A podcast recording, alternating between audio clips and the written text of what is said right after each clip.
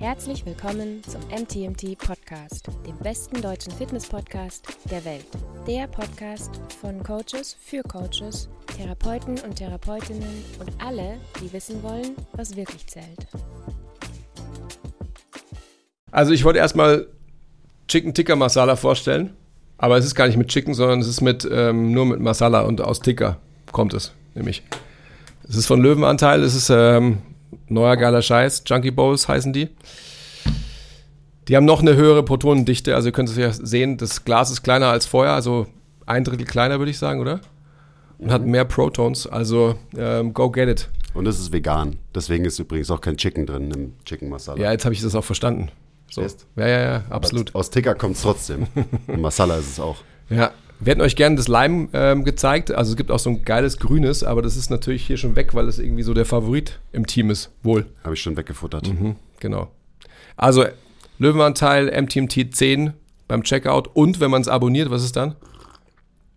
Dann kriegt man den heftigsten Rabatt. Dann kriegt man den Abo-Rabatt und nochmal die 10% vom Rabattcode. Das sind dann insgesamt 17 oder so, gell?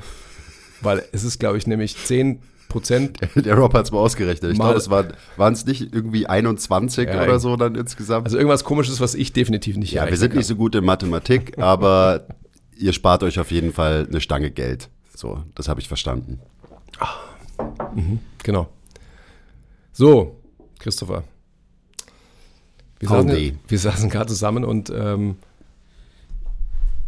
Ihr müsst euch das eigentlich immer so vorstellen, ich habe dem Quiz ja schon so oft vorgeschlagen, dass wir eigentlich ab morgens, wenn wir Kaffee trinken, schon mic'd up sein sollten, weil da Sachen kommen, wo man sich dann denkt, wo kommt es her?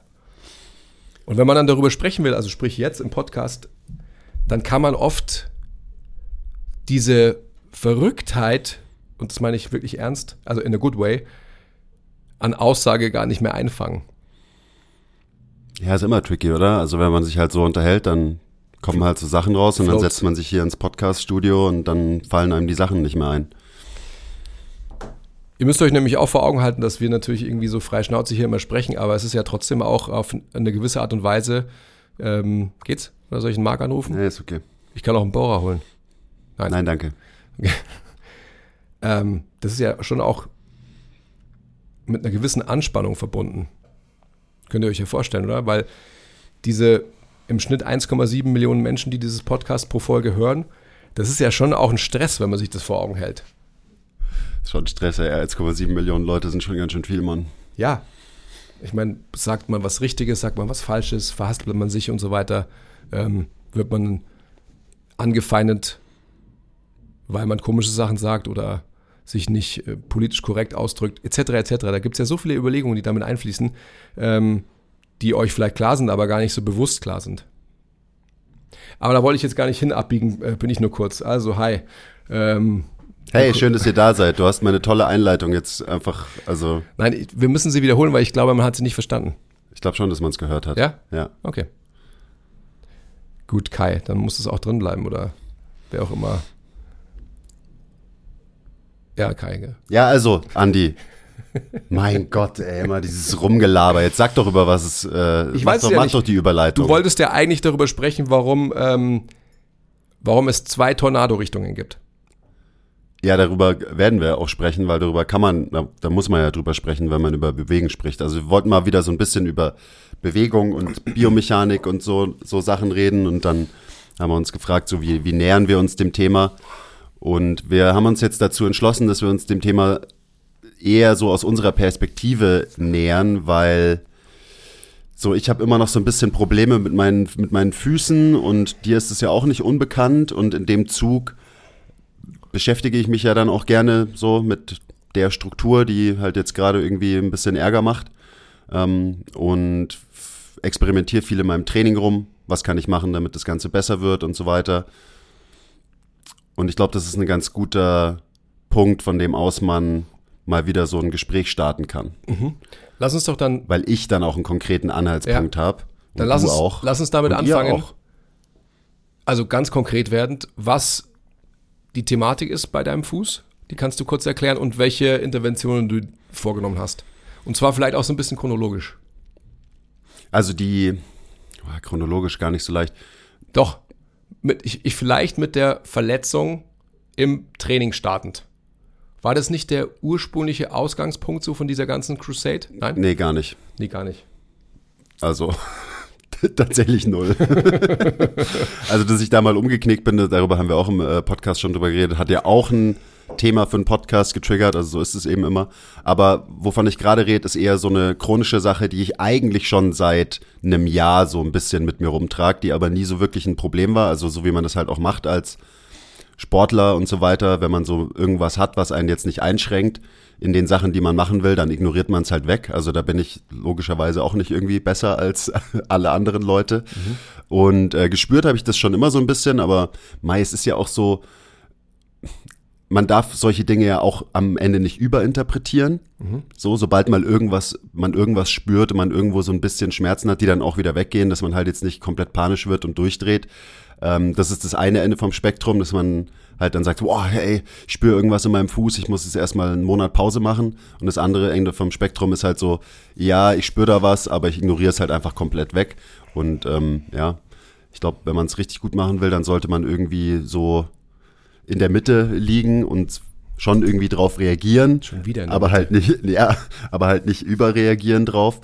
Also ich habe das jetzt so ungefähr seit einem Jahr. Das ist so eine ja Überlastungsgeschichte. Ähm, mir tut quasi meine innere vordere Ferse. So da gibt's so einen Punkt, der tut weh. Vor allem nachdem ich halt Basketballtraining hatte oder Spiel hatte. Ähm, Gerade am Morgen danach ist es dann erstmal ein bisschen kacke so, aber geht auch relativ schnell wieder weg. Also jetzt gerade merke ich es zum Beispiel überhaupt nicht. Mhm. Als ich heute Morgen aufgestanden bin, gut, da habe ich es auch nicht gemerkt, weil ich gestern hier im äh, Gym meine Session gemacht habe, meine Körperpflegesession und inzwischen da was gefunden habe, was eben ganz gut hilft. Mm, aber ich muss das erstmal durchziehen, dieses Training, was ich mir da jetzt zusammengebaut habe. Ich kann jetzt auch nicht erwarten, dass ich was gefunden habe, was hilft und dann mache ich die Session einmal und dann ist es für immer weg. Mhm gerade wenn ich das in den zeitlichen Rahmen setze, so ich trage das jetzt schon irgendwie ein gutes Jahr mit mir rum, dann wird es wahrscheinlich auch ein bisschen dauern. Also für ein Problem, das sich über lange Zeit entwickelt hat, wird es auch ein bisschen Zeit brauchen, damit es wieder, ähm, wieder weggeht. So, das ist im Moment so der Status. Also was es genau ist, vielleicht ist es eine was Fasziitis, Plantarfasziitis. Ähm, interessanterweise war das immer links bei mir und inzwischen merke ich so ähnliche Sachen auch rechts in meinem Fuß. Also das scheint halt irgendwie ein Ding zu sein. Mhm. Und ähm, es passt irgendwie auch, wenn ich mir jetzt so meine Biomechanik im Fuß anschaue und eben den Sport, den ich mache, Basketball mit relativ viel Impact, mit ähm, einfach hohen Kräften, die wirken so auf diese Struktur. Genau, das ist jetzt erstmal so der ganz grobe Abriss. Und ich habe es mir schon anschauen lassen. Ich war bei der Franzi, Shoutout, ähm, die hat sich's angeguckt. Ich habe mir auch Input geholt von allen anderen möglichen Leuten aus meinem Netzwerk, was sie dazu sagen. Und ich habe da auch hauptsächlich, also viel habe ich Bestätigung bekommen, so für die Hypothese, die ich aufgestellt habe. Und eben habe jetzt so ein paar Dinge, an denen ich bewegungstechnisch arbeite, um da einfach wieder ein bisschen mehr Variabilität herzustellen in dem Bereich, damit ich eben mein Load Management, weil am Ende sind solche Sachen ja ganz oft ein Load Management Problem, wenn sich sowas irgendwie ausbildet über Zeit und eben das also Überlastungserscheinung ist ist gleich Load Management mhm. Problem mhm. am Ende des Tages. Genau, und das ist auf jeden Fall halt eine Form von Überlastung und eher was Chronisches, wie man sagt, als ähm, jetzt irgendwas Akutes. Deswegen hat es auch nichts damit zu tun, als ich umgeknickt bin. Das war eben auch auf, auf der anderen Seite. Mhm. Das ist so kurz zur Chronologie. Und dann war es zwischendrin, war es eben besser. Zwischendrin habe ich aber auch kein Basketball gespielt für ein paar Monate. Ah. Und äh, dann habe ich wieder angefangen, Basketball zu spielen und dann wurde es wieder ein bisschen mehr, wie das halt so läuft. Mhm. Also erklär vielleicht nochmal wirklich das Problem oder wie du das Problem verstehst, damit man dem auch vielleicht so ein bisschen bildlich folgen kann. Also ich verstehe das Problem so, jedes Mal, wenn wir einen Schritt machen beim Gehen, dann wirken Kräfte auf unserem Körper, also die Kraft kommt eben der erste Punkt, der den Boden berührt, ist die Ferse normalerweise. Wenn wir gehen, teilweise auch wenn wir sprinten oder wenn wir Sport machen, kommt auf an welchen Sport, also jetzt ein bei einem 100-Meter-Sprint wird deine Ferse nicht so viel den Boden berühren, aber eben bei so einer Sportart wie Basketball, wo du viel Außer du läufst halt 25 Sekunden auf 100 Meter, ne? vielleicht schon. Außer so, genau. Aber im Basketball so viel ähm, kurzer Antritt, wieder abstoppen, springen, springen, springen und so weiter. Da passieren einfach viele Impacts. Und die Ferse ist so ein bisschen die erste Instanz, die eben auf den Boden trifft.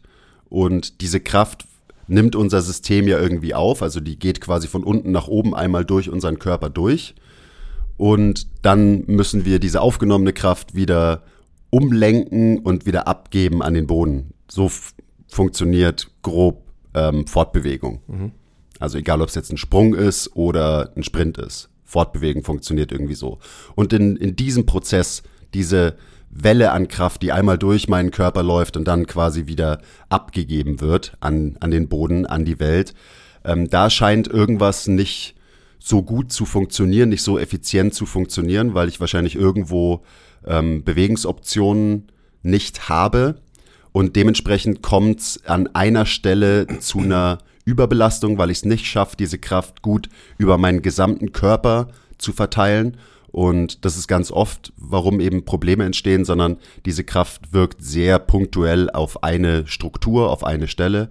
Und äh, dementsprechend sagt mein Körper, hey, hier wirkt, hier wirkt zu viel Kraft und reagiert mit Schmerz. Mhm. Das ist so jetzt grob meine, meine Erklärung. Und also natürlich kann man das jetzt noch weiter zerlegen, was das jetzt genau bedeutet an Bewegungen für jetzt gerade den Fuß und für die ganze untere Extremität, weil ich denke da in hauptsächlich Becken abwärts mhm. erstmal, was da halt jetzt nicht stimmt, beziehungsweise schau auch erstmal wirklich isoliert mir den Fuß an und sehe halt auch, beziehungsweise weiß, was mein Fuß halt gut kann und was er nicht so gut kann. Aber lass uns da, lass uns da ein bisschen reinzoomen. Also lass uns mal wirklich Gerne. einfach so das, äh, das Bild schaffen ähm, in, in deinem Verständnis und nimm uns da mal mit. Eben, was kann dein Fuß gut, beziehungsweise wo fehlen dem Fuß und dann halt auch allen anderen beteiligten ähm, knöchernen Strukturen die Bewegungsoptionen, die sie eigentlich bräuchten, um den Stress, ich sag mal, gleichmäßiger, besser zu verteilen? Also mein Fuß kann sich nicht gut bewegen in sich. Das heißt, mir fehlen auf jeden Fall relative Bewegungen im Fuß. Bedeutet eben, dieser Fuß ist ja nicht ein Ding. So, wir sagen, das ist ein Fuß, aber dieser eine Fuß besteht aus 26 Knochen mit 33 gelenkigen Verbindungen. Das heißt, der Fuß ist eigentlich so ähm, Gerade wenn man sich anschaut, wie klein diese Struktur ist, relativ gesehen, so die komplexeste Struktur, die wir haben, so ungefähr im Körper. Also gerade wenn es um die Dichte an Gelenken geht, einfach. Und dementsprechend auch eine sehr dynamische Struktur. Und bei mir ist die halt nicht besonders dynamisch. Das heißt, ich existiere eher in Supination. Ich habe relativ hohe Fußgewölbe. Und immer wenn der Fuß supiniert ist und das Fußgewölbe hoch ist, dann macht sich dieser Fuß eben fest und rigide und ist nicht so anpassungsfähig. Das heißt, mir fehlt auf jeden Fall eher die Pronation, die gegenteilige Bewegung und auch die gegenteilige Position, wo mein Längsgewölbe abgesunken ist, wo die Gelenke auf der, gerade auf der Unterseite von meinem Fuß sich öffnen. Das ist Pronation am Ende. Mhm. Die Gelenke gehen auf, der Fuß wird länger, der Fuß wird breiter, der Fuß wird flacher. Und das ist ein wichtiger Punkt oder eine wichtige Bewegung, die wir brauchen, damit wir eben Kraft gut in den Boden applizieren können, aber auch gleichzeitig Kraft gut aufnehmen können. Also das, diese Vorgänge sind beide, stecken da beide mit drin in der Bewegung von Pronation. Und eben, wenn dein, wenn dein Fuß auftritt auf den Boden, dann startet er erstmal in, in Supination. Das heißt, er kommt aus der einen Richtung und von da aus kann er sich dann in Pronation bewegen, bis ich maximal die Kraft in den Boden appliziert habe. Zum Beispiel, wenn ich einen, einen Schritt in einem Sprint mache. Und nachdem ich die, diese Kraft in den Boden quasi ähm, gebracht habe durch die, diesen Prozess von Innenrotation und Pronation, dann richtet sich mein Fußgewölbe wieder auf, mein Fuß supiniert wieder, mein Fuß wird wieder steif und rigide, damit ich mich eben nach vorne abstoßen kann in einem Sprint. Mhm. So läuft, sollte das eigentlich laufen. Das heißt, ich starte in Außenrotation slash Supination, von da aus rotiere ich nach innen slash proniere und wenn ich da am Maximum angekommen bin, dann rotiere ich wieder nach außen und supiniere wieder. Und du überspringst quasi sinnbildlich die Zwischenphase, also die Phase der Innenrotation und Pronation, weil dein Fuß beide Design eher dahingehend ausgerichtet ist, supiniert zu sein. Das Genau. heißt, die, das Aufnehmen, das Verschmelzen mit der Welt, eine, ich nenne es jetzt mal eine gewisse Relaxierungsfähigkeit, eine Annahme deines Körpergewichts gegen die Welt, das fehlt dir so ein bisschen. Genau. Das fehlt mir ein bisschen und da ist jetzt das Interessante. Das muss mir ja auch irgendwie ein bisschen fehlen in dem Kontext. So, ich will ja keine, wenn ich jetzt einen Sprint mache, will ich keine volle Pronation haben, weil ich habe gar nicht die Zeit dafür. Sonst wäre ich langsam, eben, sonst würde ich 25 Sekunden brauchen für die 100 Meter, wenn ich bei jedem Schritt diesen kompletten Zyklus irgendwie durchlaufen würde. Supination, komplette Pronation, wieder Supination. Und das ist ja generell so, wenn hohe Kräfte wirken und dann diese Kräfte auch noch schnell wirken oder schnell erzeugt werden müssen, dann müssen wir solche Prozesse abkürzen. Und solche Prozesse kürzen wir ja auch ab, biomechanisch. Das heißt, das ist total sinnvoll und zielorientiert, dass mein Fuß sich jetzt eben nicht so viel verformt, wahrscheinlich während ich meinen Sport mache. Aber trotzdem sollte ich die Option haben, diese Bewegung machen zu können, zum Beispiel in einem Kontext, wo ich sehr viel Zeit habe und die Kräfte nicht so hoch sind, die wirken. Aber das kann ich eben auch nicht. Mein Fuß kann auch nicht pronieren, wenn ich, ein, wenn ich einen Bodyweight Split Squat mache zum Beispiel. Der kann das nicht gut. Und das ist so die Sache. Also es geht nicht darum, dass ich jetzt dieses, diese, diesen Wechsel aus Bewegungen komplett haben will in meinem sportlichen Kontext, aber dass mir dieser, diese Bewegung fehlt, auch außerhalb von meinem sportlichen Kontext, ist natürlich eine wichtige Information für mich und es passt total zusammen mit meiner Symptomatik. Und wie du, du hast ja gesagt, überspringen, also eben, man überspringt quasi Phasen im Gangzyklus, weil man keine Zeit für diese Phasen im Gangzyklus hat. Das ist ganz natürlich und daran passen wir uns ja auch in einem athletischen Kontext ständig an. Also man muss sich nur mal die komisch verformten Füße von Spitzenathleten anschauen. So, das hat einen sehr guten Grund, dass die Füße von LeBron James so aussehen, wie sie aussehen, oder von Usain Bolt. Also jeglicher Fußfetischist würde die Hände über dem Kopf zusammenschlagen. Ähm, das sind funktionelle, spezifische Anpassungen, die unser System eingeht und die wir brauchen, damit wir unsere Superpower realisieren können in einem athletischen Kontext. Und so ist es mit Sicherheit auch bei mir. So, das ist keine, das ist eine absolut sinnvolle Kompensation, die mein System über Jahre eingegangen ist. Aber der Spruch so, eine Kompensation ist kein Problem, bis sie zum Problem wird, der passt jetzt hier halt gut rein, weil bei mir ist es halt jetzt zum Problem geworden. Also das sind so ein bisschen meine, meine Gedanken ähm, bewegungstechnisch erstmal. Und das sind auch die einzigen, die halt Sinn machen und die, die wir alle verstehen müssen, um eben Bewegung und die Ableitung, also gerade, was du sagst, so Degeneration auch zu verstehen. Also Ja. geht es ja viel um, ähm, um Druckverhältnisse innerhalb von unserem Körper und wo quasi durch die Möglichkeit, ähm, also wenn man sich das wieder, das wieder vorstellt, du hast gesagt, der, die letzte Phase, also wieder das Resupinieren des Fußes, das Steifmachen des, des Fußes, des Fußgewölbes, was ja war, wie ein knöcherner Block fungiert gegen den Untergrund.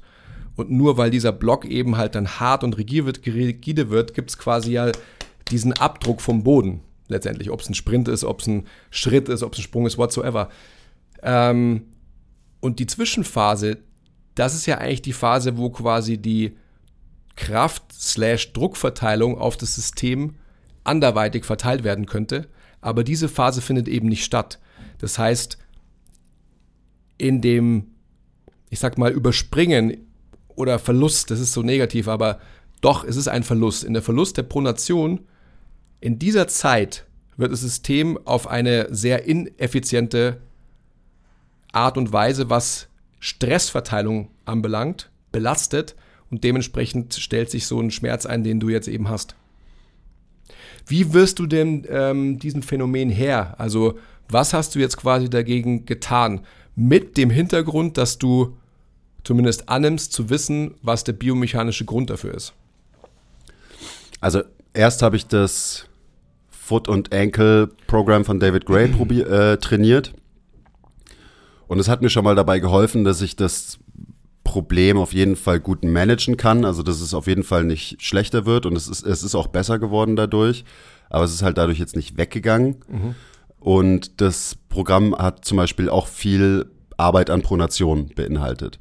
Auch viele ISOs, also Sachen, wo, ähm, wo meine Ferse nicht auf dem Boden ist, also so in dieser, in dieser Position von Max Propulsion, wie es so schön heißt. Das heißt, da, wo die Ferse gerade so weg ist vom Boden, sich gerade vom Boden löst, ähm, wo wir eben die meiste Kraft quasi in den Boden applizieren, wenn wir uns fortbewegen. Mhm. In der Position habe ich viel gearbeitet und eben, das hat geholfen, aber das ist nicht die Lösung. Und jetzt versuche ich eben noch, noch individueller drauf einzugehen, was bei mir jetzt halt nicht funktioniert. Und das ist so, das zieht sich bei mir auch die ganze Kette nach oben. Also ich merke das auch in meinem Knie. Mein Knie links kann sich nicht gut beugen, was auch einfach biomechanisch dazu passt. Ähm, meine linke Hüfte ist auch ein bisschen weird, so das spüre ich immer wieder. So wenn ich so ein bisschen irgendwie Tightness um meine Hüften spüre, dann ist es auch immer nur links. Das heißt, so diese ganze, die ganze linke Extremität kann nicht so gut rotieren. Ähm, und das kann man auch messen. Also auch im, in meinen Measurements habe ich rechts bessere Rotationsfähigkeit als links. Mhm. Und auch das ist wahrscheinlich eine, nicht nur wahrscheinlich, sondern das ist eine sinnvolle Anpassung, weil das linke Bein ist halt mein Sprungbein jetzt beim Basketball. Das heißt, das ist eher mein, mein steiferes Bein von beiden. Hat sich so angepasst. Wenn du Rechtshänder bist, springst du immer mit links ab zum Korbleger und whatever. Ähm, also eben, das passt irgendwie alles zusammen und das ist ja auch, also das ist das Coole. Das macht mir auch immer so Bock, dann da, darüber zu nerden, wenn halt die theoretischen Konstrukte, die ich irgendwie biomechanisch jetzt gelernt habe über die letzten Jahre, wenn die halt auch, wenn das alles zusammenpasst. Mhm. So, und es passt alles zusammen. Weil, wenn dein Fuß nicht pronieren kann, dann kann deine Tibia nicht nach innen rotieren. Und wenn deine Tibia nicht nach innen rotieren kann, dann kannst du dein Knie nicht richtig beugen. Und dann kann der Femur nicht richtig nach innen rotieren und dann kann deine Hüfte nicht richtig nach innen rotieren. Und gerade so dieses, dass man das Ganze von unten nach oben aufrollt und versteht, ist, glaube ich, total sinnvoll, weil eben die Kraft einmal von unten nach oben durch unser System fließen muss und sich dann halt auch Knochen dementsprechend bewegen müssen, damit wir diese Kraft gut aufnehmen können und gut verteilen können und so weiter. Also ja, was war die Frage? Die Frage war ähm, eben, was du mit dieser Information jetzt konkret angefangen hast. Also du hast ja, genau. erst äh, Foot and Ankle von David Gray gemacht. Was sind jetzt die Interventionen? Also sprich, du hast viel an deiner Pronationsfähigkeit gearbeitet. Und für mich ist es ja immer so, das ist eine theoretische Grundlage und auch eine, eine sehr, sehr gute, die man ins, ähm, ins, in die Praktis, praktische Arbeit umsetzen kann. Aber wie verhält sich denn all das dann quasi wirklich auch unter Belastung? Weil diese ganzen äh, Low-Impact-Drills, die man macht in Pronation, die sind ja schön und gut und das Nervensystem und so weiter kriegt einfach irgendwie einen neuen Input, äh, wird vielleicht das System more releasing einstellen in dieser Phase. Aber was ist dann, wenn quasi, also Story of Our Lives oder, oder worüber wir immer diskutieren, was ist dann, wenn quasi Impact draufkommt? Wie hast du das umgesetzt? Das, genau, das ist ja der springende Punkt, ähm, wo man auch ewig drüber diskutieren kann. Bringt mir das wirklich was, wenn ich in einem total anderen Kontext pro Nation trainiere als mhm. eben mein Sport. Und da bin ich jetzt so ein bisschen dran, dass ich versuche, auch unter Last und nicht viel Last, aber halt immerhin ein bisschen Last, diese Bewegung zu fördern. Weil auf dem Basketballfeld halt sehr, sehr hohe Kräfte wirken.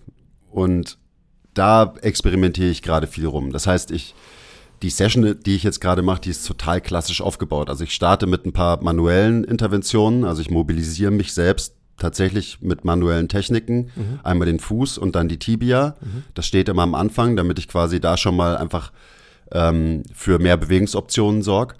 Und das Ganze nutze ich dann in einem aktiven Kontext. Das heißt, danach mache ich so eine, eine Skater-Squat-Variante, die sehr auf Pronation gebiased ist, ähm, wo ich quasi versuche, die die Kniebeugung mit Pronation zusammenzubringen, mit Innenrotation zusammenzubringen. Das heißt, es ist einfach, ich mache nicht nur einfach einen Skater-Squat, sondern ich mache den halt auf eine gewisse Art und Weise, weil zum Beispiel auch das Timing halt super wichtig ist von diesen ganzen Bewegungen. Also sprich, wenn sich nicht zuerst deine, dein Calcaneus bewegt, dein Fersenknochen bewegt, dann können die anderen Bewegungen gar nicht mehr so in der richtigen Sequenz passieren. Mhm. Das heißt, da achte ich zum Beispiel sehr drauf. Ähm, da geht's um, wie ist mein inneres Cueing, wie ist meine Wahrnehmung. Das wollte ich gerade Was fragen. spüre ich Kannst so. du das mal kundtun? Also ähm, du hast ja eben von Timing gesprochen. Timing hast du jetzt biomechanisch beschrieben. Kannst du das quasi in der äußeren ähm, Abbildung mal erklären? Also sprich, was bewegt sich faktisch zuerst, so von dem inneren Cueing her? Was stellst du dir vor? Ich stelle mir vor, dass immer zuerst mein Calcaneus auf die Innenseite rollt, also von seinen, also ich belaste quasi, wenn ich stehe, bin ich erstmal schwer auf der Ferse und tendenziell eher auf der äußeren Ferse und sobald ich dann anfange, mein Knie im Raum nach vorne zu schieben, dann will ich als erstes den Switch von äußerer Ferse auf innere Ferse spüren, dass mein Calcaneus eben evertiert und nach innen rollt. Das ist immer das Erste. Und so beiße ich auch die, die bewegen erstmal. Aber allein dessen sind ja schon zwei Dinge, die man auch nochmal aufdröseln könnte, oder? Also stellst du dir quasi in der Initiierung deiner Bewegung vor, dass sich das Knie zuerst bewegt oder versinnbildlichst du die Bewegung von dem Calcaneus nach innen und dann kommt das Knie nach vorne? Ich mache beides in unterschiedlichen Übungen. Das heißt, diesen Skater Squat, da habe ich einen, einen Keil unter meiner äußeren Ferse liegen, so dass ich quasi schon in dieser Position starte. Das heißt, der, der Calcaneus ist schon evertiert, der ist schon nach innen gerollt. Und wenn ich in dem Setup bin, dann will ich einfach locker und entspannt, und das ist das Schwierige für mich, das ist das, was ich nicht kann, mein Knie nach vorne schieben. Weil da ist, da ist mein Calcaneus quasi schon in der, ich nenne es jetzt mal Zielposition. Ja. Und dann habe ich aber auch noch eine andere Variante, eine Split Squat Variante. Und da ist mein voller Fokus auf, ich bin erst schwer auf der äußeren Ferse und das erste, was ich spüren will, ist, dass ich diesen Switch habe und die innere Ferse belaste. Und dann kommt quasi mein Knie nach vorne. Weil das ist, das ist die normale Sequenz. Die, also so funktioniert eigentlich Pronation.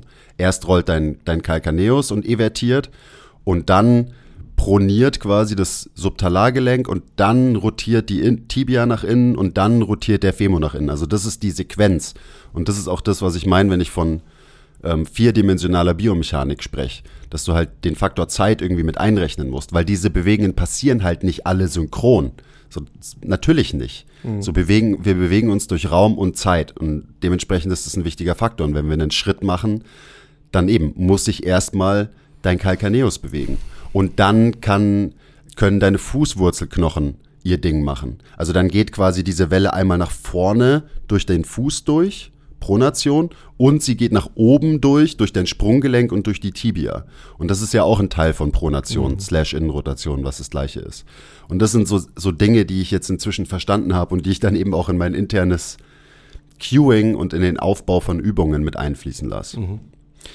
Zusätzlich, Shoutout ähm, an die Vivi, mache ich auch noch so ein paar isolierte Fußmuskelübungen. Die baue ich auch noch mit ein. Sprich einfach ähm, Muskeln sind hauptsächlich die Flexoren von den, von den Zehen, ähm, wo die, die Sehne halt genau da durchzieht, wo es mir weh tut. Die bewege ich und belaste ich auch viel, die trainiere ich gegen Widerstand, weil es auf jeden Fall nicht verkehrt sein kann, wenn ich halt einfach Bewegung und Durchblutung in diesen Bereich reinbekomme, wo es mir weh tut. So, das ist immer meistens eine gute Idee, gerade wenn du irgendwie ein chronisches Problem hast. Und natürlich wird dieses Training von den intrinsischen Fußmuskeln und auch extrinsischen Fußmuskeln, by the way, auch dazu führen, dass sich halt Knochen da wieder mehr bewegen in meinem Fuß. Das nur mal so am Rand. Das ist auch noch ein Teil von meinem Programm. Und ganz am Ende, also nachdem ich diese, ich mache Skater Squat Variante, ich mache die Split Squat Variante mit unterschiedlichem Fokus, aber eigentlich ist es immer der gleiche Fokus, nämlich einfach unter Belastung Pronation in mein System zu bekommen. Und das habe ich vorhin schon gesagt, warum es mir so schwer fällt, ist, Pronation passiert, wenn Muskeln loslassen und die, wenn dein System yieldet, also nachgibt. Eben Kraft quasi aufnimmt in dein System. Und das kann ich halt nicht gut. Bei mir ist halt alles eher konzentrisch, ich habe viel Spannung ähm, und Pronation ist keine, ist eher eine passive Bewegung als eine aktive. Das heißt, du wirst, du spannst dich Muskeln konzentrisch an und dann proniert dein Fuß, sondern die Supinatoren müssen loslassen und dann kann Pronation passieren. Und deswegen können auch halt viele Leute, die sehr, sehr viel schweres Krafttraining machen, nicht gut pronieren, weil die halt sehr, sehr viel auf dem ähm, konzentrischen Ende vom Spektrum trainieren und deswegen so vielleicht ein bisschen die exzentrischen Fähigkeiten und die Yielding-Fähigkeiten ähm, über Zeit sich ein bisschen abtrainieren. Und das ist bei mir wahrscheinlich so. Und es muss nicht mal nur durch Krafttraining sein, es kann eben auch durch einen Sport sein, wo du halt auch sehr, sehr viel Stiffness brauchst, wie zum Beispiel Basketball. Wie, wie ist es im Seitenvergleich? Also was kann deine rechte Seite? Also die, du kannst die, hast kann, ja die kann das alles ein bisschen besser. aber auch nur ein bisschen. Nur ein bisschen. Also nur, systemisch nur ist es nicht so, dass du, dass du da auf einmal ähm, Meister des Ponierens wärst. Gar nicht. Ist auch nicht so, dass man, wenn man sich jetzt meine Füße anschaut, einen fetten Unterschied rechts, links sieht, was mir auch manchmal der Fall ist. Also Ja. so klassisches Muster. Du bist rechts ähm, irgendwie supinierter als links. So solche Sachen, das sieht man jetzt bei mir nicht wirklich. Aber Mhm. was die Bewegungsoptionen angeht, kann ich es auf jeden Fall rechts besser. Mhm. Das ist so. Was auch nur Sinn macht. Genau, und das ist gerade so der Status. Jetzt haben wir ja doch extrem reingezoomt, was wir eigentlich beim Kaffeetrinken ähm, gedacht hatten, nicht zu tun. Ja. Aber vielleicht ist es trotzdem eine ganz gute Grundlage. Wenn ihr nämlich jetzt zuhört und immer noch dran seid und euch nicht gedacht habt, so, was labern die schon wieder, ähm, dann ist es, glaube ich, eine ganz, ganz gute Überleitung dahingehend, dass man sich mit all den Informationen, die ihr jetzt gerade bekommen habt und worüber sich der Quiz Gedanken macht, natürlich auch die Frage stellen kann, ja und jetzt? Und jetzt? Hätte man das Podcast nicht auch am Anfang schon beenden können? Also so wie immer, als du gesagt hast, wahrscheinlich ähm, muss man sich halt in der Mitte ansiedeln. Und wann ist man so klug, K-L-U-K, und hat verstanden, dass man quasi im körperlichen Kontext oder in vielen Kontexten, aber jetzt bleiben wir mal dabei, halt in die Mitte schauen sollte. Wir haben heute früh kurz darüber gesprochen, dass Aufgeben natürlich nie eine Option ist. Also das, was du beschrieben hast, so, der Arzt hat mir gesagt, so, okay, ich muss das Problem jetzt erstmal irgendwie auskurieren, ich darf jetzt einen Monat lang nichts machen und so weiter. Ähm, ja, Nein. ich hatte jetzt zwei Wochen, also ich war, ich hatte Corona zum ersten Mal, Shoutout Corona, ähm, und habe jetzt zwei Wochen nicht trainiert oder so. Und meine Thematik, die ja sehr vergleichbar ist mit deiner tatsächlich, ähm, hat sich verändert. Definitiv. Jetzt könnte man natürlich argumentieren, ja, okay, dann äh, mach halt einfach eine Pause, dann wird der Schmerz Also hat weniger. sich zum Positiven verändert bei Ja, dir. die, die Schmerz, Entschuldigung, genau, die Schmerzsymptomatik ist weniger geworden. Ähm, aber auch meine allgemeine Antifragilität ist weniger geworden. Und das ist genau die Frage, die wir uns alle stellen müssen. Also so, ich glaube, wir müssen uns immer die Frage stellen, wo bin ich in meinem Leben? Da geht es um Degeneration, da geht es vielleicht um, was so ein, so ein negatives Wort ist, da geht es darum, ich lösche das Wort. Zurückspulen, löschen. Da geht es einfach darum, wie gehe ich ähm, mit der Veränderung, mit der Entwicklung meines Lebens um. Und du hast heute früh auch schon gesagt, dass du das erste Mal an dem Punkt bist in deiner, ich sag mal, physischen Entwicklung, dass du eben sowas wie Schmerz oder auch vielleicht so chronischen Schmerz oder einen chronischen Zustand, der dich irgendwie beschäftigt, feststellst in deinem System. Und es ist nun mal, Leute, einfach das Leben.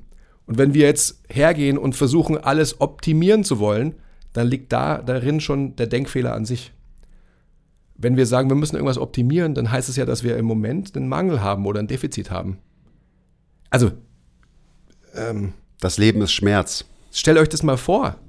Wir müssen uns schon über die Wörter, die wir benutzen, Gedanken machen. Und natürlich auch, was von diesen Wörtern ausgestrahlt wird. Und was wir damit assoziieren und dementsprechend auch subversiv irgendwie in unser System lassen. Also dieses ganze Optimieren, deswegen heißt es ja auch bei MTMT Harmonisierung über Optimierung. Ein ganz wichtiger Satz, wie ich finde. Und Leute, das ist, das ist ein großes Anliegen bei allem reinzoomen und bei allem Verständnis und so weiter müssen wir einfach die Kirche im Dorf lassen und müssen immer auch sehen, ähm, dass das Leben Entwicklung bedeutet. Und dass wir entweder proaktiv entscheiden können, ja, ich gehe mit diesem Problem, mit diesem Schmerz oder was auch immer um. Aber nein, ich lasse mich davon nicht in die Knie zwingen. Und das ist jetzt sehr theatralisch ausgedrückt, aber ich hoffe, ihr wisst, was ich damit meine. Ja, das Leben ist Schmerz. Und ich finde auch so gerade in diesem Optimierungsgame, weil man, man liest immer wieder, das ist jetzt gerade irgendwie so ein aktuelles Thema, so dass es darum geht, schmerzfrei zu sein.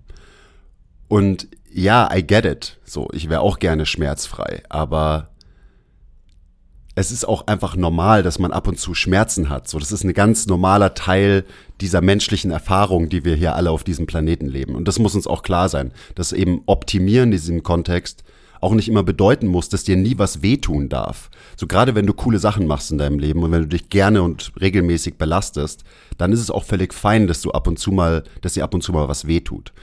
Das heißt, natürlich heißt es nicht scheiß drauf und mach einfach und hau noch mehr drauf. Logischerweise, also auch da muss man halt wieder in der Mitte sein. Ähm, aber das ist, glaube ich, wichtig, dass man einen gesunden Umgang damit hat. So, ich, ich glaube, ich habe den.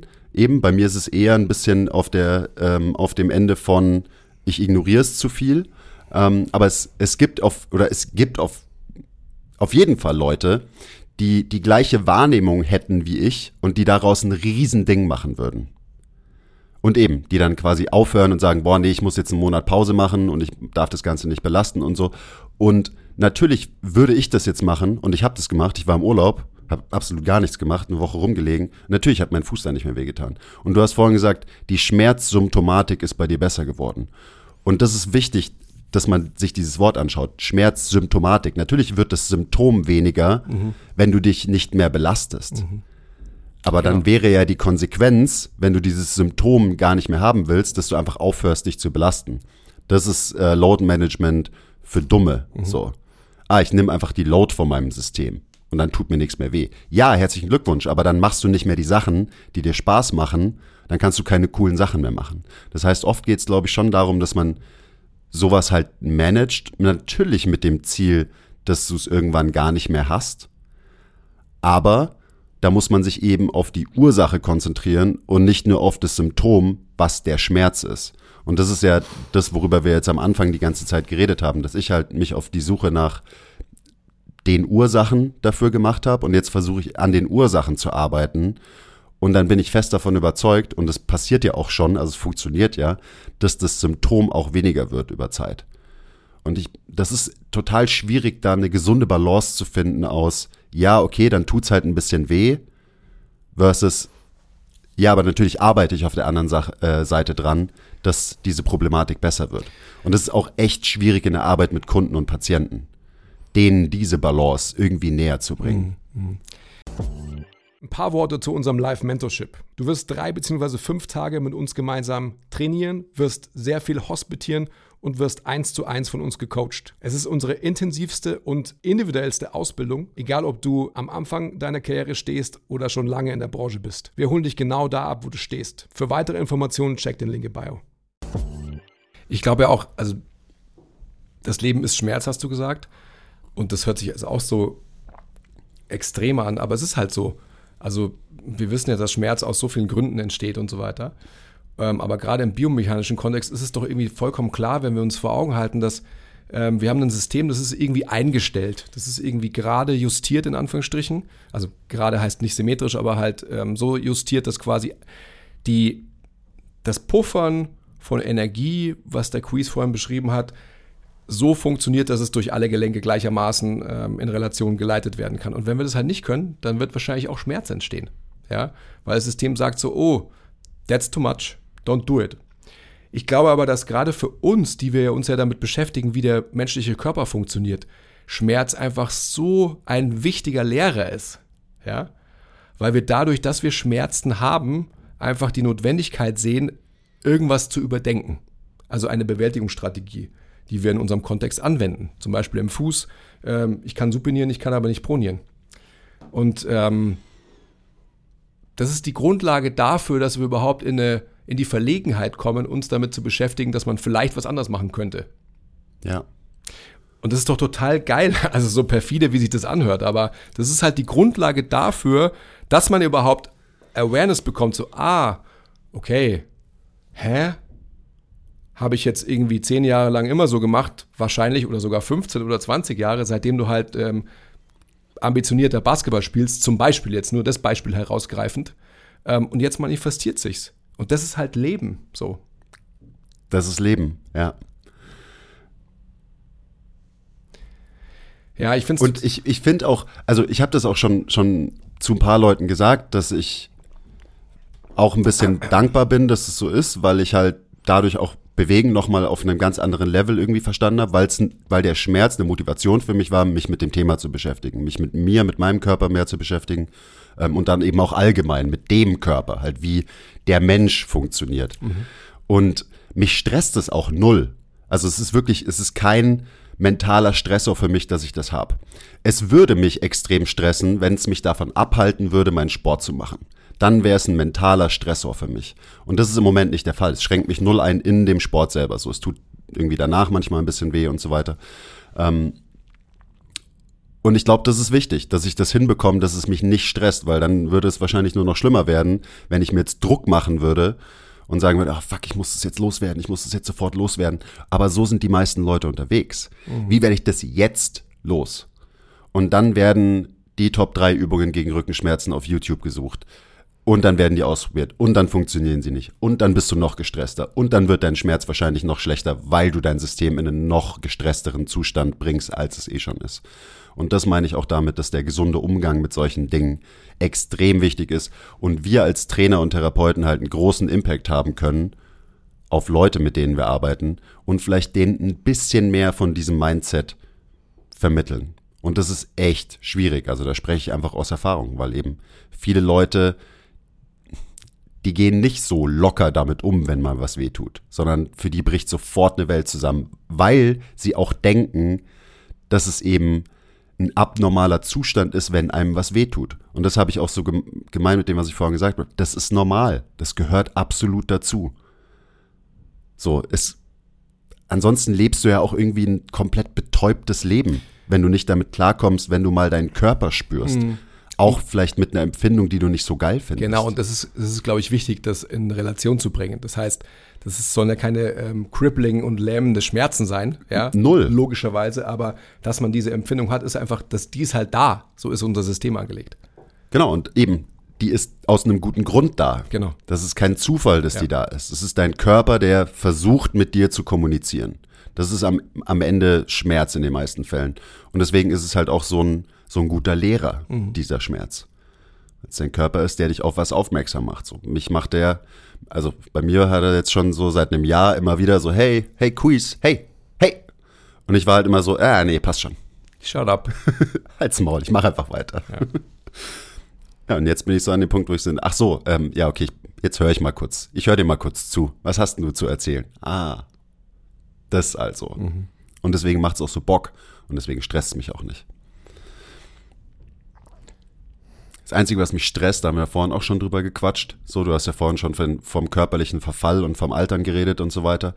Und ich war immer sehr stolz drauf und ich habe mich auch immer damit gebrüstet, dass ich halt sehr verletzungsresistent bin, schon immer war, dass mir eigentlich nie irgendwas wehtut, dass ich nicht eingeschränkt bin und so weiter, ähm, weil das natürlich für mich auch irgendwie Proof of Concept ist von meinem Training und dem, was ich so mache. So, ich belaste mich viel, aber mir geht's super und ähm, ich lache immer alle um mich rum aus, die dauernd immer irgendwas haben und deswegen kann jedes zweite Training aussetzen müssen, weil, ah ja, mein Fuß ist wieder und so. Ähm, das heißt, das sind so eben, du hast ja schon gesagt, Gedanken, die ich jetzt anfange mir zu machen, so, ach, vielleicht werde ich doch wirklich auch älter, so. Wie alt bin ich jetzt? 32?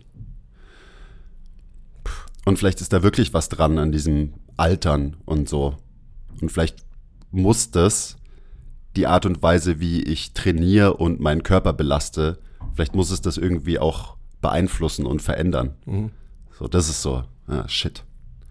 Und dann kommen diese ganzen dummen Sprüche, die ich hasse. So, komm mal in mein Alter und diese ganze Kacke und wo ich auch immer jeden verweckt ist, zum Beispiel in meinem Team. Mhm. Weil da halt, halt auch immer so dieses Narrativ existiert von, also jetzt so den Veteranen in meinem Team, so, ja, Mai, wir sind jetzt halt nicht mehr, wir sind nicht mehr Mitte 20, wir sind jetzt Mitte 30. So, ist doch klar, ähm, dass dir da dauernd irgendwas wehtut und so weiter. Ja, wir werden alt. und ich bin so halt, Maul, ihr werdet alt, ich werde nicht alt. Und das ist immer noch meine Einstellung, by the way. Und das wird sie hoffentlich auch bis ans Ende meines Lebens bleiben auf eine gewisse Art und Weise. Auch das ist ja schon wieder so eine Konnotation, wo man sich halt die Frage stellen muss, warum ähm, muss damit so viel Negatives einhergehen? Weil du hast auf der einen Seite hast du eine sicherlich körperliche Veränderung und Anpassung Und die ist ähm, im, im Vergleich zu 47 und 32 ist es natürlich einfach so, dass man halt Sachen nicht mehr so kann, wie man sie vor 15 Jahren konnte. Das ist aber halt einfach ein Fakt. Und den muss man anerkennen. Und das heißt ja nicht, dass man sich ähm, in eine Opferrolle begibt und sagt so, ähm, früher war alles besser, ja, aber ich kann jetzt auch viele Sachen einfach viel besser, als ich sie vor 15 Jahren konnte. Halt in einem anderen Kontext des Lebens. Und das ist einfach so wichtig. Also ich könnte wirklich im Strahl kotzen, wo sich diese, das ganze Narrativ jetzt im Moment wieder hinentwickelt. Also eben von Selbstoptimierung und Altern ist eine Krankheit. Ähm, das würde bedeuten, dass man sich heilen kann und dass man Medikamente dafür entwickelt und so weiter. Und ich verstehe das alles. Das ist eine. Wird ja auch wirklich probiert. Es ist eine Milliardenindustrie jetzt schon, ja. Und es wird noch viel extremer. Und darüber hinaus wird dann wieder vergessen, was eigentlich den größten Impact hat. Das sind die Sachen, die nichts kosten. Wie immer. Wie immer. Und das wird sich auch nicht verändern. Also alle Metformins und alle Rapamycins und alles, was quasi irgendwann mal erfunden wird, erfunden wurde und so weiter. Das wird immer nur ein Tropfen auf dem heißen Stein sein. Und das, das Allerwichtigste ist, und versteht mich nicht falsch, ähm, wenn das alles mal sound and safe ist, dann bin ich der Erste, der wahrscheinlich sagt, oh, give it to me. Spritzt mir das Rapamycin direkt rein. Spritzt mir es direkt rein in meinen Kopf. Ähm, aber die grundsätzliche Einstellung zu diesem Thema, die ist einfach für mich so perfide. Wenn jetzt alle ähm, Longevity-Forscher irgendwie darauf erpicht sind, dass man eben Altern als Krankheit ansieht. Fair. Aber das ist einfach so negativ konnotiert und alles, was damit einhergeht. Und es ist einfach so schade, weil einfach älter zu werden eben auch so viel tolle Sachen mit sich bringt. Und man, man reduziert dann quasi das Altern wieder nur aufs Körperliche. Und ich meine, allein das ist natürlich einfach schon wieder so, medizinisch, biologisch angesehen und man vergisst natürlich psychologische und soziale Aspekte.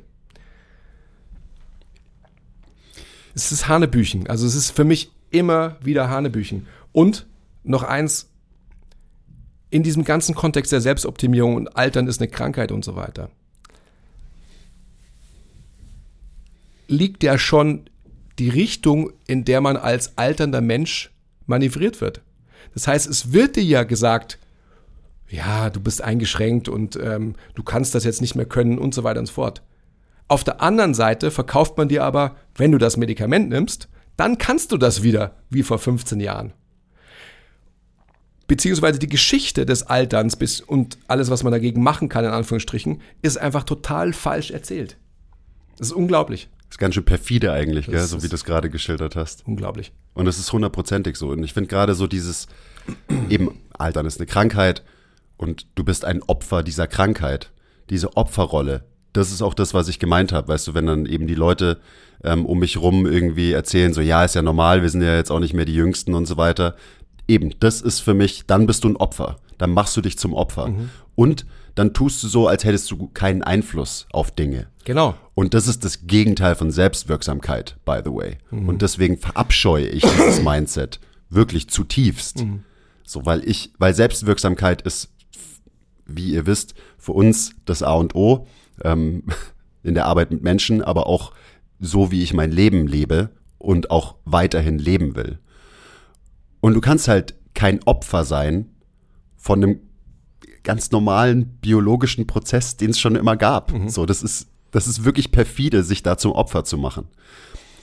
Und äh, ich habe zum Beispiel, das ist mir auch gerade Shoutout Mark, ich habe einen Kunden, der, der sagte immer mindestens einmal pro Session gar nicht so schlecht für mein Alter, oder? Wenn er mal wieder, keine Ahnung was, schweres Gewicht gehoben oder gebencht oder whatever hat. Und ich habe mir gesagt, Mark, halt dein Maul. Also der, der sagt es natürlich inzwischen absichtlich, weil er weiß, wie sehr mich dieser Satz triggert. Mhm. Aber genau deswegen triggert mich dieser Satz. So, was soll das heißen, Mann? Gar nicht so schlecht für dein Alter. Also noch, ich muss nochmal quasi auf dieses ähm, ich verstehe das ja und ich, ich mag eigentlich auch so diesen grundsätzlichen Ansatz hinter dieser Aussage oder hinter dem Bestreben der Longevity-Medizin oder der Forschung, dass man sagt, Altern ist eine Krankheit, aber die Motivation, warum man das ins Leben ruft, ist ja für mich, und das ist nicht, ich bin da extrem biased, wie ihr hört, nur aus dem Grund, weil man dann, wenn es eine Krankheit ist, natürlich auch Medikamente verkaufen kann. Logo. Und das ist halt einfach. Oder Supplemente. Oder, oder, oder. Ich krieg Gänsehaut und mir stellt die Zehennägel auf. Das ist einfach, also. Puh, das ist eine, eine Richtung, die eigentlich per se eine gute sein könnte, die aber jetzt schon wieder nur apparaturmedizinisch betrachtet wird. Und das, das dürfen wir nicht zulassen. Und deswegen, und da werden wir in der nächsten Zeit sicherlich auch öfters drüber sprechen, Quiz hat einen Teil unseres Modus operandis gerade angesprochen, Selbstwirksamkeit. Dazu gehören eben auch noch Selbstorganisation als grundsätzlichste Grundlage des menschlichen Seins. Wir sind einfach dynamische Systeme und das müssen wir anerkennen. Und ähm, wenn wir das anerkennen, dann sollten wir eigentlich die ganze Zeit lachen und uns freuen darüber, weil wir wissen, was unser System an, an geilen Zaubertricks auf Lager hat. Und kein externes Einwirken wird jemals die Zaubertrickfähigkeit unseres eigenen Systems auch nur annähernd erreichen können. Und von diesen beiden Faktoren abgeleitet ist quasi als with great power comes great responsibility Selbstverantwortung. Und wenn wir die mal embracen und tatsächlich uns das zutrauen und auch äh, verpflichtend als ähm, Lebensmodus operandi sehen, dann werden wir nie mehr Opfer sein. Wow. Ja, das Problem ist so, du hast es schon gesagt, die wichtigen Dinge, die kosten alle nichts. Aber da wir in einem kapitalistischen System leben, ist es natürlich so, dass der Fokus liegt auf hier, kauf dir dieses Pulver, kauf dir dieses Medikament, mach diese Therapieform. Also da gibt es ja auch die wildesten Sachen inzwischen, ähm, gerade im, im Longevity-Game. Und am Ende geht es aber eben darum, dass wir nicht verlernen, Mensch zu sein. Und das ist das Wertvollste. Und dazu gehört eben zum Beispiel Bewegung als riesiger, wichtiger Faktor, so mit dem wir jetzt erstmal angefangen haben. Und dann natürlich noch alle anderen Aspekte.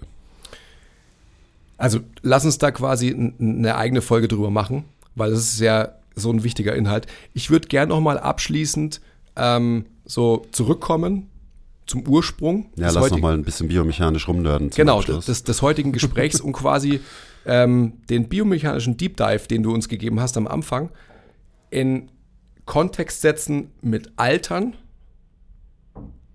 und was das bedeutet. Also das, das Anerkennen und das kommt zu mir Schmerz als guter Lehrer. Das ist ja ein, ein Fakt, der sich einstellt im Laufe der Zeit. Wenn man sich vor Augen hält, dass dein System wahrscheinlich mit der vergleichbaren Bewältigungsstrategie konfrontiert war seit, ich sage es mal mit Absicht, 15 Jahren oder vielleicht sogar noch länger, dann war es vor 15 Jahren noch kein Problem. Ja? Weil die Toleranz deiner Gewebe etc. einfach so groß war, dass noch gar kein Schmerz entstanden ist. Aber jetzt, aufgrund von Faktoren, das sind ja mehrere Faktoren, ist ja nicht nur, dass du jetzt 32 Jahre bist, sondern was damit einhergeht, etc., etc., etc. Jetzt auf einmal kommt Schmerz. Und die Bewegungsvariabilität und die Bewegungsoptionen haben sich vielleicht verändert oder sehr wahrscheinlich verändert. Und dementsprechend sagt ein System, ah, Quiz, aber jetzt schon langsam, jetzt sage ich mal, nein. Kümmere dich mal um mich. Beziehungsweise, hey, wie du vorhin gesagt hast, hey. Und früher hast du gesagt, shut up. Okay. okay. Und jetzt ist die Stimme eben lauter geworden versuch nochmal, das alles so auf einem Spektrum darzustellen und, und in einen Kontext zu bringen, dass man diese Faktoren zusammenbringt. Weil ich denke, wenn man die zusammenbringt, dann hat man eine unglaublich gute Möglichkeit, ähm, den eigenen Körper verstehen zu können, ein guter Coach oder Therapeutin zu sein, etc., etc., etc. Kannst, ja. du mal, kannst du den Arbeitsauftrag noch, mal, noch mal ein bisschen präziser Ja, vielleicht habe ich es vielleicht, vielleicht hab eh schon gesagt. Aber wir haben ja heute früh darüber gesprochen, ähm, dass wir bei allem reinzoomen und bei allem reinnörden. Und das kann man ja erst, wenn man wirklich darauf erpicht ist, die Ursache eines Problems finden zu wollen. Ja. Verstehst du, worauf ich hinaus will? Nee, aber ist ja auch egal. Trotzdem ähm, ähm, hat dein Rand ein paar, ein paar Gedanken bei mir getriggert.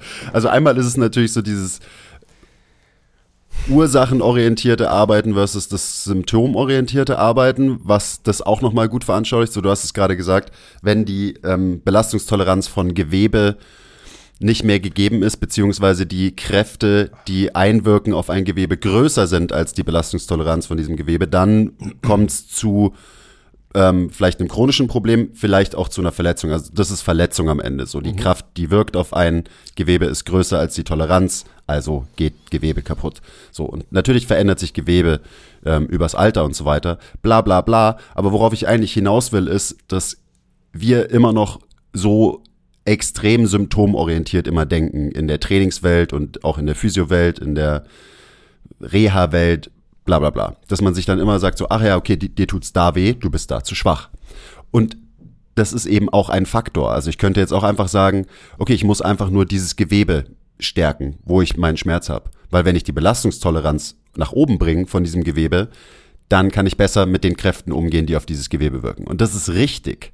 Aber es ist halt extrem eindimensional betrachtet. Und das mache ich ja auch. Aber die Frage ist, was ist mit dem anderen Teil? Warum kommt da zu viel Last an? Das ist das, das ist das ursächliche Denken, das wir mehr brauchen.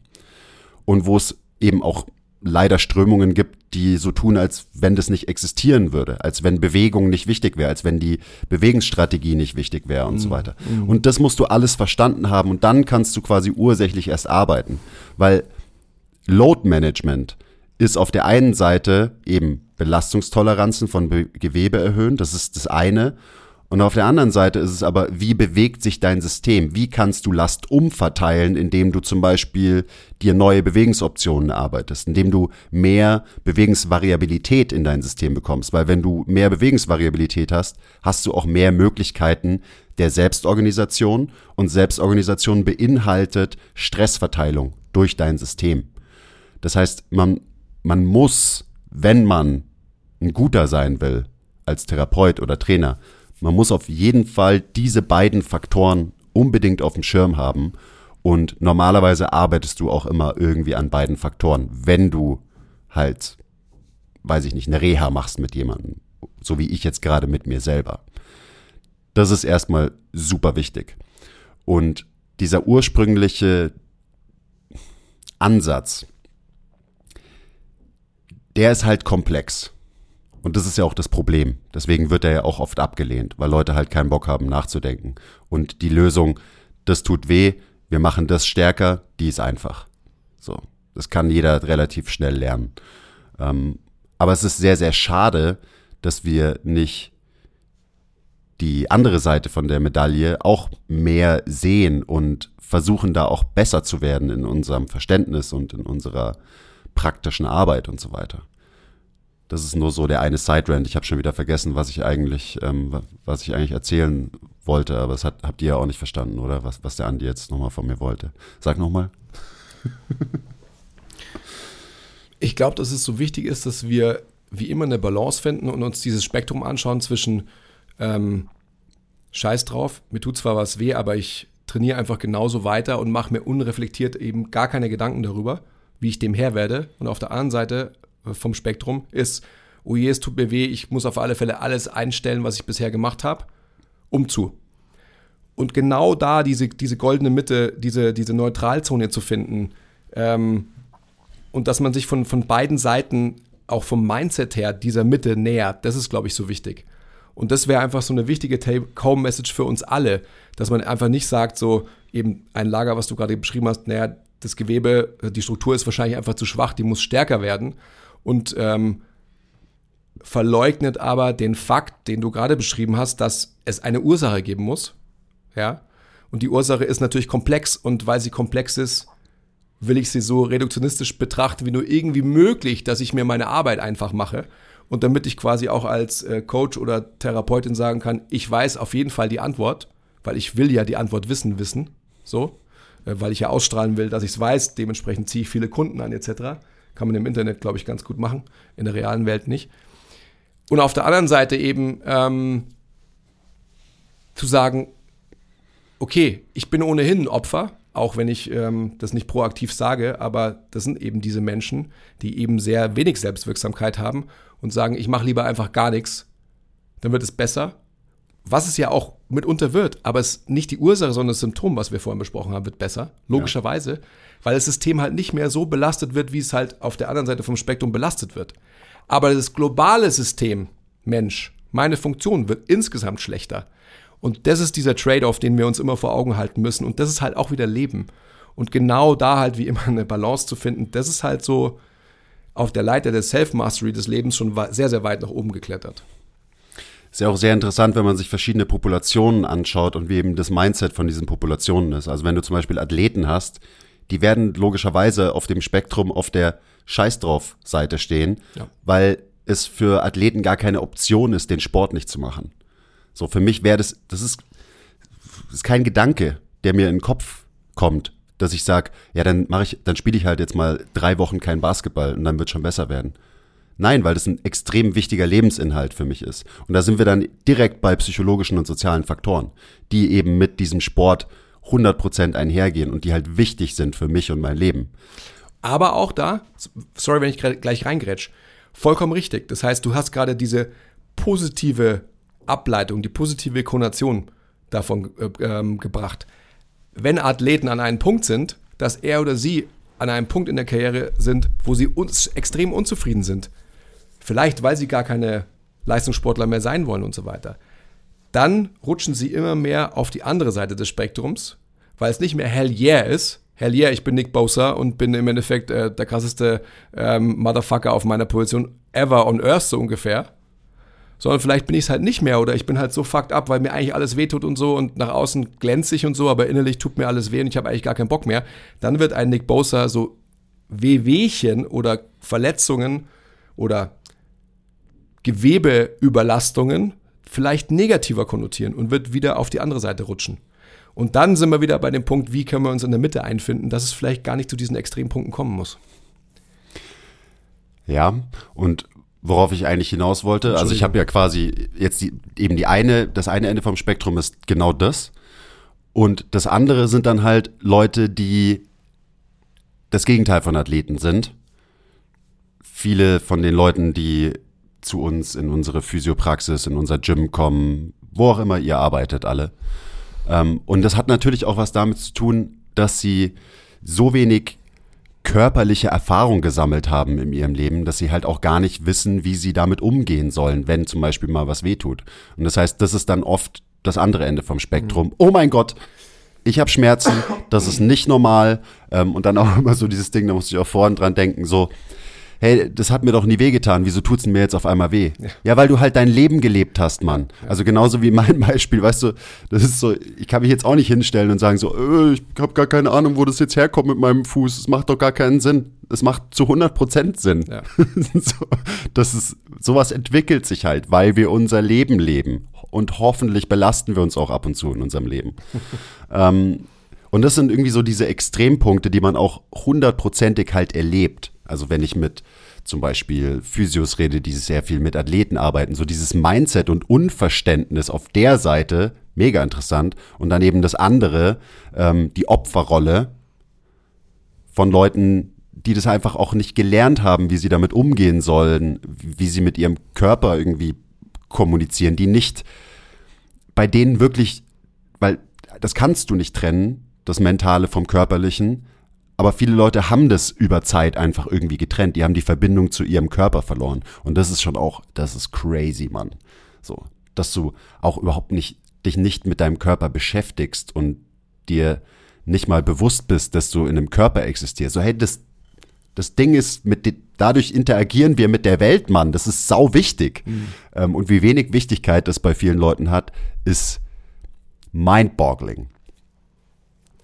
Ich habe auch noch, ein, noch so ein Beispiel, das ist eine, eine Kundin, die mir jetzt gerade eingefallen ist, die, die hat ein paar körperliche Problemchen und die hat jetzt auch wieder angefangen im Gym zu trainieren und da musste ich sie letztens challengen, weil sie halt noch einen weiteren Trainingstag haben will und ich bin so, hey, ich, ich weiß, du brauchst eigentlich mehr Ruhe, du brauchst mehr Regeneration und du brauchst eigentlich nicht noch einen Tag im Gym.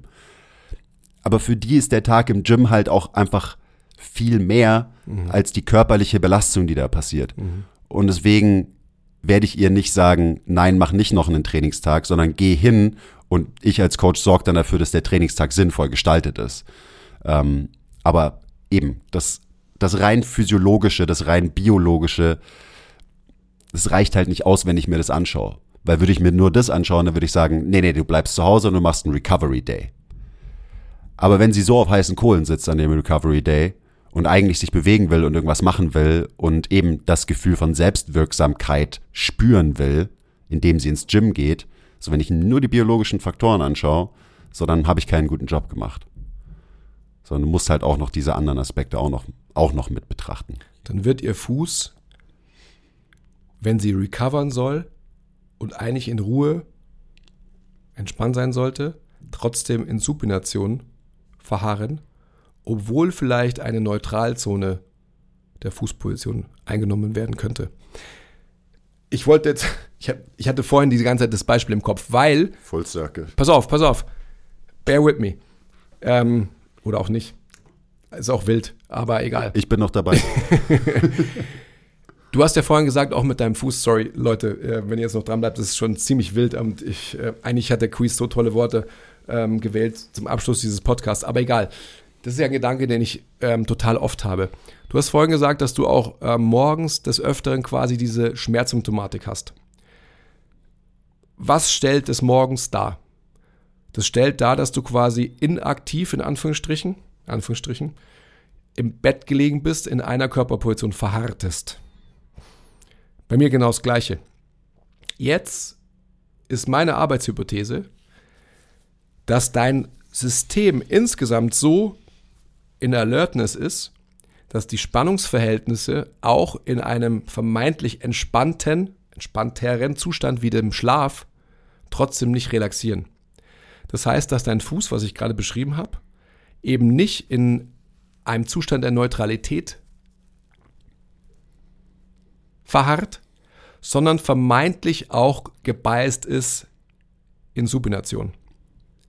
Und dementsprechend, weil im Schlaf ja noch weniger der Wechsel stattfinden kann zwischen Supination und Pronation, sondern nur der Zustand der Pronation, der, der Supination besteht, der Anlaufschmerz noch viel größer ist, weil das Problem, was, also die echt, die wirkliche Ursache der Schmerzauslösung in der, im Zustand der, der Nacht, also, sorry Leute, der Wechsel findet nicht statt. Der Wechsel zwischen Pronation und Supination findet noch weniger statt als im Leben, weil du natürlich deinen Fuß nicht belastest, sondern der Fuß quasi nur in einer Position verharrt. Das ist meine Arbeitshypothese für meinen morgendlichen Anlaufschmerz, der viel, viel größer ist natürlich, als wenn ich es bewegt habe. Ja, weil du deinen Fuß nicht bewegst, wenn du schläfst. Genau. Das ist auch, ähm, meine Mom hatte auch mal ähm, Probleme am Fuß. Ich weiß gar nicht mehr genau, was das war. Und die hat dann so ein Ding verschrieben bekommen, ähm, wo du quasi deinen deinen großen C in Extension ziehst. Also wirklich passiv. Und so eine Schiene, die du dann nachts trägst. Und natürlich als allgemeiner, alles Passive ist blöd und manuelle Interventionen und alles muss immer aktiv sein, nie, nie, nie, nie, war ich da natürlich erstmal sehr, sehr skeptisch, weil ich auch generell halt immer skeptisch bin und auch proaktiv versuche, immer skeptisch zu sein, weil es wichtig ist, gerade in unserer Branche. Okay, anderes Thema. Ähm, aber siehe da, genau diese Schiene hat ihr krass geholfen und hat dazu geführt, dass ihr nichts mehr wehgetan hat. Und natürlich kann man jetzt herkommen und sagen, ja, aber du kannst nicht sagen, dass es nur die Schiene war, vielleicht war es auch irgendwas anderes. Es war bestimmt nur die Zeit, weil die Zeit hat alle Wunden so. Nee, komm, sei ruhig. Sei jetzt erstmal ruhig. Dieses Ding war das Einzige, was sie wirklich verändert hat in diesem Zeitabschnitt. Und natürlich, also es macht ja auch Sinn, dass es so ist, weil du eben dann diese Zeit ähm, nachts in deinen Fuß oder auch nur die Großzehe in eine ganz andere Position bringst und dann bleibt sie mal da und dann stehst du auf und gehst die ersten paar Schritte und schon ist das ein ganz anderer Startpunkt, von dem du anfängst, die ersten paar Schritte zu gehen, als wenn du nicht diese Schiene hättest. Also das nun auch nochmal als Reminder, weil ich weiß, logischerweise, dass viele, die zuhören, also auch wenn jetzt gerade niemand mehr zuhört, aber die generell den Podcast hören, also diese 1,7 Millionen Menschen, ähm, natürlich ähnlich gebiased sind wie wir und wahrscheinlich auch ähm, sagen, ja, Aktivität ist das Wichtigste und das ist auch so. Aber gerade auch so passive Maßnahmen sollte man nicht unterschätzen. Genau deswegen baue ich ja zum Beispiel auch manuelle Therapie gerade in mein Training ein. So, warum sollte man sich nicht ähm, das Beste aus allen Welten zusammensuchen? Absolut. So, wäre ja auch bescheuert. Wäre ja auch wieder nur, sich auf einem Ende vom Spektrum aufzuhalten und ein Extremist zu sein in irgendeine Richtung. Das nur noch mal so am Rande. Aber ja, deine ähm, Hypothese, äh, ja, klar, macht Sinn. Also es ist, ist ja auch so, wenn ich dann ein paar Schritte gehe, dann tut es ja auch nicht mehr so weh. So, das sind ein paar Minuten, wenn ich aufstehe. So, also was hilft? Bewegung hilft. Ah, wow, amazing. Ähm, und die fehlt natürlich, wenn ich penne. Also wäre jetzt quasi meine Lösung für das Problem, dass ich einfach aufhöre zu schlafen Mhm. und stattdessen halt einfach oder ich mache so, dass ich immer nur so, ich schlafe zwei Stunden und dann gehe ich eine Viertelstunde spazieren und dann schlafe ich wieder zwei Stunden. Mache halt so Intervallschlafen. Ist wahrscheinlich, also ich kann mir das wahrscheinlich alles sparen, was ich vorhin erzählt habe im Training und ich, mach, ich fange einfach mit Intervallschlafen an, dann ähm, geht es meinem Fuß wahrscheinlich in 0, nix besser. Oder du holst dir halt den ähm, im Wechsel den Javan und den Die, die quasi immer bei dir übernachten und in Schichten quasi halt dafür zuständig sind, während du schläfst, ganz sanft deine Füße durchzumobilisieren. Okay, ja, Javan, die, ihr habt gehört, was auf euch zukommt. Genau. Aber ihr- also, ihr kriegt dann einen Schlüssel. Ihr könnt dann immer zwischendrin reinkommen, kurz meinen Fuß massieren, während ich schlafe, aber dann geht ihr bitte auch wieder zwischendrin. Ich habe keinen Bock, dass ihr in meiner Wohnung abhängt, während ich penne. Die ganze Zeit. Ach, schön. ja. Es ist aber tatsächlich, darüber denke ich viel nach, wirklich. Und es, also es macht für mich total Sinn. Gerade wenn es einfach so ist, dass, dass du halt ein Mensch bist, der halt eine große Alertness, einen großen sympathischen Drive hat und dann natürlich die Bewältigungsstrategie ganz global systemisch auf dem Körper. Natürlich, wenn du dich in die Horizontale begibst, wirst du äh, auf eine gewisse Art und Weise relaxieren. Aber halt nicht to the extent, dass du wirklich deine Struktur verlässt. Da bin ich fest davon überzeugt. Ja, und das ist halt ein Faktor. So natürlich erholst du dich, wenn du schläfst. Natürlich ist das Recovery Nummer eins. Aber natürlich fehlt auch Bewegung und natürlich wird auch die Durchblutung zu gewissen Körperarealen runtergefahren, wenn du pennst. Ist ja logisch. Und alleine das ist ja so ein wichtiger Faktor in jedem Heilungsprozess. Halt einfach Durchblutung in gewisse Areale bringen. Und das, da sind wir wieder bei Bewegen. Deswegen ist Bewegen so wichtig, weil Bewegen ernährt eben Gelenke, ernährt äh, generell unsere Strukturen. Wenn Strukturen sie nicht bewegen können, dann werden sie unterernährt. Also das ist auch, das ist alles nichts Neues eigentlich. Und da macht es natürlich auch Sinn, dass es so ist. Wir haben uns das ganz schön verquatscht, so. Hätte ich nicht gedacht. Ja, geil. Also ich meine, das sind, das sind die, das sind auf jeden Fall meine Lieblingsfolgen, wenn wir mal so ein bisschen Das ist das, gell? ja, so ein bisschen nerdig werden über Bewegung und so weiter. Und dann ist auch noch ein bisschen äh, Lebensphilosophie mit drin und so weiter. Ist gut. Und äh, werden wir jetzt eh wieder öfter machen, über Bewegen abnörden. Und es ist, es ist wirklich abgefahren, wie tief dieses Rabbit Hole einfach ist. Also ich dachte es mir alleine heute so, wir, wir haben ja schon ein bisschen jetzt genördet über Biomechanik der unteren Extremität und so weiter, aber das war ja nur ein grober Überblick über das, was du da alles erzählen kannst. Ja, vor allem war es halt wirklich sehr, sehr reingezoomt und dann nicht ähm, in Kette gedacht. Also was passiert, ähm, das können wir vielleicht beim nächsten Mal machen oder in, in einer der nächsten Folgen. Was passiert dann, wenn wir wieder von ähm, ja, Bewegungsvariabilität und Bewegungsoptionen sprechen und von Stressmanagement? Was passiert, wenn der Fuß nicht mehr das macht, was er eigentlich machen könnte oder sollte? Was passiert dann im Knie? Was passiert dann in der Hüfte? Etc. etc. Also was passiert die Kette aufwärts? Ja, die ganzen Kompensationen, die man halt, die wir auch in der täglichen Arbeit sehen, äh, im Training, die man an sich selber beobachten kann und so weiter. Das ist halt das Spannendste überhaupt, wenn du mich Wir fragst. schließen aber jetzt, weil der Basti steht schon vor der Tür. Wir haben nämlich eigentlich um, Ist es so? ja, wir hat haben, noch, jetzt gar schon, nicht, er hat noch gar nicht geklopft. wir haben jetzt schon einen Termin seit einer Viertelstunde mit dem Basti. Kurz, kurz nach elf, nach elf. Kurz nach 11.11 11. Elf, elf. Also es hat mir Spaß gemacht. Ich habe gar nicht gesagt, ähm, dass es mir so vorkommt, als wäre ich schon so lange nicht mehr da gewesen. Aber Ich dachte, wir schaffen eine Folge ohne und jetzt sagst du es doch noch. ja, okay, Entschuldigung. Auch zurückspulen, ausradieren. Also es war schön, es hat Spaß gemacht. ja, sehr. Ja, sehr. Ja, sehr mir auch. Ähm, wenn ihr noch Nachfragen habt zur Folge, also vielleicht ist irgendwas, hat noch irgendwas Fragen aufgeworfen, hier zum Beispiel biomechanischer Art oder auch philosophischer Art, dann kommentiert diese Fragen in die Fragebox bei Spotify oder in die Kommentarbox bei YouTube oder so und Folgt dem Podcast, gebt dem Podcast fünf Sterne, drückt Like auf alle unsere Posts, die wir jemals gemacht haben, weil Sharing is Caring und Support ist kein Mord. Und wenn ihr euch das YouTube-Video anschaut und ihr lasst kein Like da, dann wird der Andi bei euch vorbeikommen und ähm, es wird Ein ernstes Wort mit euch reden. ganz schrecklich für euch werden dann Ja. nämlich auch. Genau. Okay, bye.